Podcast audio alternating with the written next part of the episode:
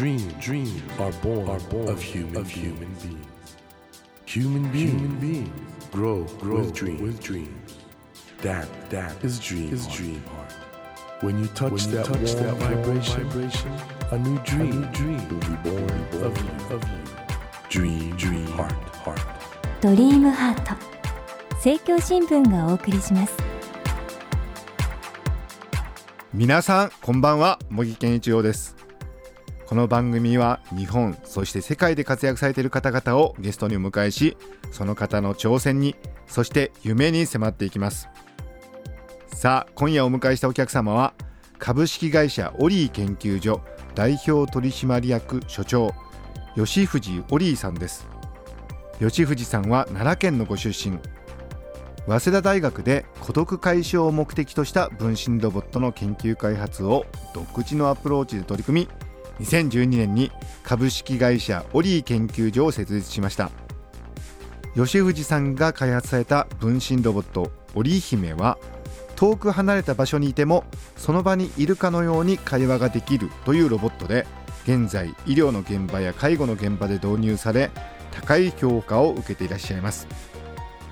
世界中から注目されている吉藤オリーさんをお迎えして分身ロボット織姫が生まれた背景に注目してお話を伺っていきたいと思います。こんばんは。よろしくお願いします。よろしくお願いします。あのー、来てますね。織姫はい。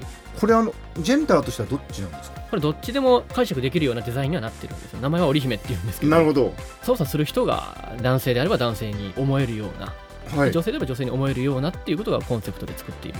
なるほど。番組をねお聞きの皆さんにもしよかったら織姫で検索していただくといいと思うんですが。うん。まず額にこれカメラがあるんですか？そうですね。ここのカメラで周囲のものを見ることができる額にカメラがあってそれで目のところはこれ光るんですかね？目が。操作中は目が光る。光ると。そして2つ腕があるのがなんかポイントかなと思うんですがこの腕は何か動くんですか？この腕を使ってですね例えば手を上げたりとか拍手をしたりとか、はい。感情表現ができると。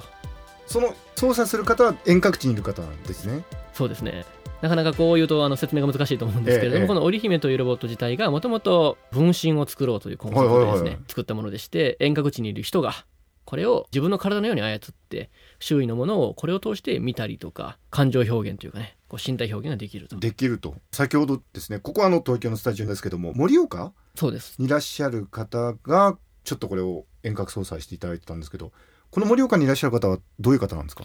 あのバンダというですね私の友人なんですけれども、はい。うちの会社の社員でもありましてね、あ社員なんだ。そうなんですよ。盛岡にいて。ええ。彼はねあの距離と問題ともう一つですね身体的な問題も抱えていてはい。まあ、4歳の時に交通事故に遭ってしまってですね、はいはい。首から下全く動かないんですあね。あなるほど。で、顎は動くので、顎を使って彼はコンピューターを操作できてですね、普通にチャットをしたりとかできるようになってるんですけれども、でそのバンダさんがじゃあこの織姫使ってあたかも自分がこの東京のスタジオにいるかのような体験ができるという体ことなんですね。験ができると。あのそういう例えばバンダさんみたいな方ユーザーがこの織姫使ってどんな感想をおっしゃってます？まあ、いろいろあるんですけれども、はい。用途によって、例えば家族とテレビをその入院してる人がですね、見て楽しかったとか、おこれは8歳ぐらいの男の子が家族と例えば正月を一緒に過ごすことができたとか、あこの織姫をそう、家に置いて家に置いといて。そうですね。で。病院から操作して。そう。本当は体が家に帰るのが一番ですけれども、はい。それができないので家族と正月のねテレビを見たりとかあたかも帰っているような気分が味わえると。これはあれですね。音声もそうですし映像も届くわけですね。そうですそうです。しかもそのどっちを見るかというのも自分でコントロールできる、そうですね。首の向きを好きに変えることができるし、うんうん。こう動いてるっていうのは自分の例えば息子が操作をしているということで初めて動くロボットなので家族側もですねずっとつなげっぱなしに結構してるんですけどはい。ふとした時にちょっとこう会話ができたりとかなんか息子がここにいるようなはい。気がすると。だから両方にとって本当に家にいるのと同じような環境が作れるというなるほど。あのそのような織姫を開発した背景には実はご自身の幼少の頃の経験が関係してるってことなんですけどどういうことなんですか？えー、と私がですね、はい。実はもともとあまり体が強い方ではなくって、うん。小学校の5年生ぐらいから不登校になっているんですね。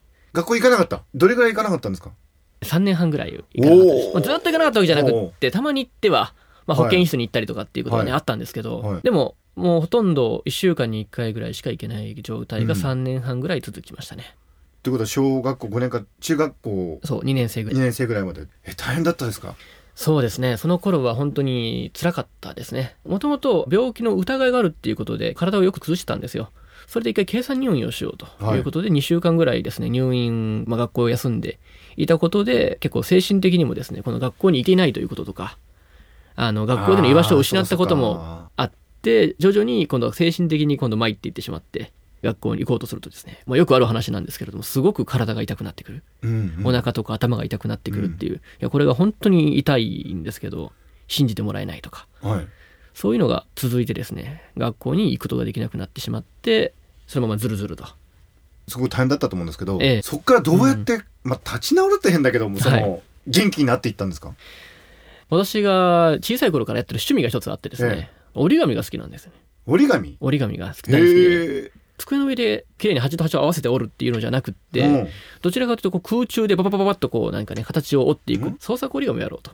10歳ぐらいからずっと創作折り紙をやっていって不登校に入ってからはさらにエスカレートして創作折り紙だけをやってました。あ学校には行かないけど創作折り紙をやってたと。そうなんですよ。ちょっとね学生が来なでこの1分の間で実力を披露しましょうか、まあ、昔からね折り紙が好きだったんですけどね。折り紙そうあの難しいじゃないですか。なので創作折り紙をやろうと。創作折り紙だったら難しくないだろうと思って、うん。まあ、やっていたことが後々そのものづくりの原点になっていったと、まあ、いうことでオリーというふうにね名乗るんですけど、うん。ちょっとあのハンカチ王子の斎藤佑樹君と同期なんですよ私早稲田大学そうすると彼がハンカチ王子じゃないですか。あうん。うんでそのせいで私が折り紙王子って呼ばれることになってですねあそうなんだ。大学で。大学で言われてたうん、でそれが嫌だったんであのオリーになったと。へえ目の前でなんか非常に複雑な工程で折り紙を折ってくださってるんですけど音も聞こえてると思うんですが。おー！すごい！えー、ちょっと待った。これはすごいわ、はい。その不登校の時にですね考えた創作折り紙の吉藤ローズという。バラって折り紙は他に存在するじゃないですか、はいありますね。川崎これちょっとへローズとか平面的っていうか、え。これ立体的だもんね本当にランダムにパーって折ってるように見えたんだけど実際には全部折り目に理由があるんだね。これ今まで何個ぐらい作りました？え何千回かは折ってますね。これしかもこれ言葉で記述するの難しいですよね。難いしいんですよ。これ誰かで他にできる人います？えっ、とうちの社員はみんなできます。みんなできるの、はい。すごいわこれこれだから折り紙っていうと普通なんかほらちゃんとそのここ折るみたいな概念でやるじゃないですか、うん。これもっと違いますね。中間的な。そうですね。どっちかっていうと多分 YouTube で見ないとわからないような感じですかね。本にしにくいというか。すごいなでもこういう折り紙があってもいいんじゃないかなって思ったんですよね。だから昔からこうじゃないといけないとか。それ嫌なんだね。そう折り紙ってそういうもんだって言われるのがすごく嫌でいやこれはすごいわ素晴らしいですえそれがじゃあはい一つの支えになったってことですね、心の。そうですね、うん。その折り紙をやっていたっていう、まあ、折り紙だけは誰にも負けないぞという、うん。それを見た母親がですね何もせずぼーっと天井を見ながらですね寝てる日が続いた私にですね急に、まあ、折り紙ができるんだったらロボットを作れるだろう すごいね、と、うん、っていうことをですね、うん。いきなり言い出しまして。うん。で何そのロボットを作ってみたらって言われてやったんですか、あの、まあ、いきなりロボット作ったわけじゃなくって、うん。ロボットのコンテストがあると。はでそこに行くとロボットのキットがあってそれを組み立ててプログラミングすれば動動くと。でそれの大会がそこであるから行ってらっしゃいということで勝手に申し込まれたんですね。おお面白そうだなと思って行ってみたらですね本当に偶然優勝することができて。それすごいじゃないですかいきなり。いや運が良かったとしか言えないんですけどね。でその大会で優勝して次の年にその全国大会があるということうん。でで全国大会までに一生懸命それを改良していくとその全国大会で準優勝することができたんですね。すごい。でそれが中学校2年生の時でその時にすごい先生がいらっしゃって久保田先生っていう、は、はいい久保田先生。私の師匠なんですけれども、この先生がですねこう一輪車に乗るロボットをフェルをしてらっしゃってうん。まだセグウェイとかね、うん。そういう、まあ、ロボットがなかった時代なんですけども、一輪車に乗るロボットを披露してらっしゃってこれはすごいなと。うん。でその時にこの先生に弟子入りしたいなと強く思ってでその先生が地元の工業高校の先生をされてると聞いたのがきっかけでじゃあ勉強しようかなと。お話伺ってるとすごくまっとうな感じするんですけどね。まっとうっていうか素晴らしいと思う。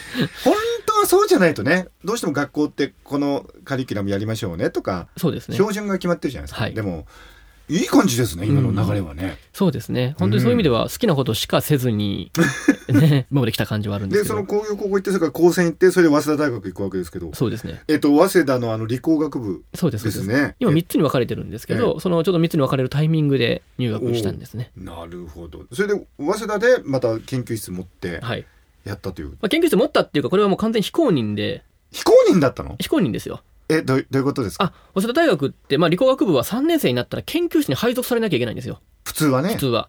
ただ、うん。全部の研究室を見て回ったんですけど、うん。私の本当にやりたい研究室がないなと。ない、思ってですね、うん、じゃあ作るかっていえうことで。えそれ作ったの、うん。でアパートのね6畳一間に。ちょっと待って。それがねオリー研究室っていうんですけど。ちょっと待って。大大学側としてはそれはじゃあどういうことなの大学との関係は。大学的には非公認なので卒業はできないんですけどなんでしょうね。大学の授業に潜り込んだりとかはできるんですね。てるはえじゃあ所属研究室なかったの？なかったです。か。なり変わってるね。いい意味で。そうですかね。自分の興味をずっと追ってきたって感じなんですね。興味というか私自身が実は原点になってるのは不登校時代の孤独感というか。で孤独を癒すためのロボットとしてこの織姫を考えてうですね。楽しく生きてきてますね。そうですね。面白いわ。あのこれちょっと変な言い方になっちゃうんですけどもね。吉木さんどっちかというとオタクじゃないですか。そうですね。どっちかというとね、はい、でもこの織姫はそれこそいろんな孤独に苦しんでるうん。方の役に立ちたいってことじゃないですか。そうすはい。ると人間相手にしないといけないですよね、はい、そこどうしてるんですか、あの19歳まで私が本当に人嫌いで、うん。人見知りで、うん。人前で話すとか本当に嫌だったんですね、うん。で人と話すこともわからないし友情っていう意味すらわからないっていう、まあ、人工知能を作ればいいやと思ってたんですよ。わわかります。そういう風になっちゃってたわけね。そうなんですでただ人工知能の研究を高専で1年間ぐらいやってるうちに、うん。本当にこれでいいのかなっていうことを考えるようになりまして、その頃はどういうアプローチの人工知能研究だったんですか？その頃は、まあ、自然言語処理をやったんですけれども、画面上にキャラクターが出てきてそのキャラクターとチャットで対話するという形のことを考えてました。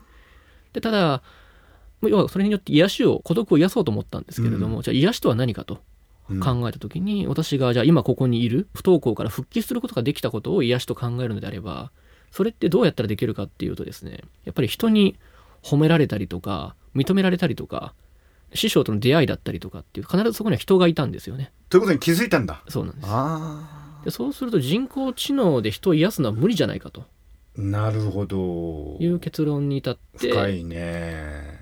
だから人は人にしか癒せないと思うんですよね。ということでこの織姫の方に行くわけなんですね。そうですね。さっきあの人工知能ではね。人の心を癒せないっておっしゃってました。けど、今人工知能の研究のブームじゃないですか、はい。今のブームはどう評価されてます？今はね人のある意味暮らしを便利にしようとうん。いうことでやっていて、何をしなくても人間は生きていけるようになる時代におそらく人工知能が発展する先になるかもしれないわけですけれども、私はそうなっていくとですねおそらく人間が単純作業ができなくなるので単純作業に生きがいを感じている人にとってはなかなか生きづらい世の中になるなと 感じております。単純作業に生きがいを感じてる人には生きにくいってつまり単純作業を全部人工知能がやってくれると、そう。私が思うにうん。今その何もしなくても生きていけるっていうのは果たして今本当に幸福なんだろうかと考えるわけなんですけれどうん。も私はそうじゃないなと思っていて、結構そのストレスは必要なんですよね。うん。あの要は何か人のためにやってあげてそれが自分の生きがいになるっていうのって結構なケースであると、まなるほど、あいろんな今このロボットを通して患者さんと会ったりしてるんですけど、うんぱり呼吸器つけてまで生きようとする方々って自分のためじゃなくって、やっぱり人に何かしてあげたいとかやることがあるからこの世に生き残ってるというか生きる選択をされてるんですよね。面白いな話が。あの僕ホームページ見てたら次世代のやつもまた開発中なんですね。そうですね。言える範囲でどんな進化を遂げる予定なんですか？今ね私の秘書たるバンダという、はい。その盛岡の竹というええ。の秘書がいるんですけれども、彼はやっぱりずっと一緒にいるわけじゃないので、うん。仕事の時はねこのロボットでやってくるんですけど、うん。それ以外の時ってあんまり付き合い方はできないんですよね、うん。でも我々ってこう駅に行くまでの間の道中を喋ったりとかなんかこう楽屋裏で喋ったりとかあるじゃないですか,、だかそういう仕事じゃない時の雑談もできるような時間をどうやって作れるかなと。ちなみに今の確認ですけどバンダさんと喋ってるってのは、バンダさんは盛岡にいるわけでしょ？はい。織姫を通して喋ってるあそうですそうです 普段この織姫がね朝9時になったら起き上がってうちの会社19時までなんですけどずっとつなぎっぱなしになって。バンダさんってじゃあはい何、かなりずっと寝たままだけど、はい。なんかいろんなこと考えてるってこと？彼は全然普通に喋りますし思考は何も全く問題なく。でどんなことが得意なんですかバンダさん？彼は一番すごいのはまあ顎で文章をカタカタカタっと打つことができるので大学生ぐらいのまだ慣れてない人よりはパソコン早く打てるへしえ。で今私のスケジュール管理であったりとか。スケジュール管理やってるの？あ全部やってます。バンダさんが、はい。メールチェックもやってますし。すっごい話だねそれね、はい、で今日のこのやつもバンダが窓口になって全部やり取りしてます。バンダさんありがとうね。えバンダさんでも事故でね、はい動けなくなっちゃったから学校とか行ってないんでしょ行ってないんですよ。だから独学で？そう独学です。で彼は顎を使ってコンピューター操作できるっていうことを早めに知ってそれを使ってインターネット上でずっと生きてきたと。えバンダさんとどうやって出会ったんですか？私がコンテストに応募していた時に、まあ、ホームページにそれが紹介されていて、うん。それをバンダが見たらしくって、うん。でそのまま彼がフェイスブックで「いや俺も何かしたいんだ協力させてくれ」っていうことを言ってきたんですよね。それでどう思ったんですか？でこれはすごいぞということでですねすぐ会いに行ってうん。でそこでいろいろ語り合ったんですよね、うん。私は3年半で本当に自我が崩壊するぐらいと言ってはいるんですけど本当に苦しんだんですけど、うん彼は20年間その状態が続いてたな。素直に尊敬して、うん。でもう彼とずっとそこでそのなへぜー人は生きるのかみたいな話をですね語り合ってたんですよね。ね。そうかいい話じゃないかへえ吉吉さん面白いわ。いろんなリスナーの方にいろんなヒントがあるんじゃないかな。不登校になっても全然ね、大丈夫だしあとこのね一つのことを突き詰める。いやー本当楽しいですね。ちょっとまた来週もいろいろお話聞かせてください、はい、ということで、えーそろそろお別れの時間となってしまいました。ドリームハート。今夜は株式会社オリー研究所代表取締役所長吉藤オリーさんをお迎えしました。ありがとうございました。ありがとうございま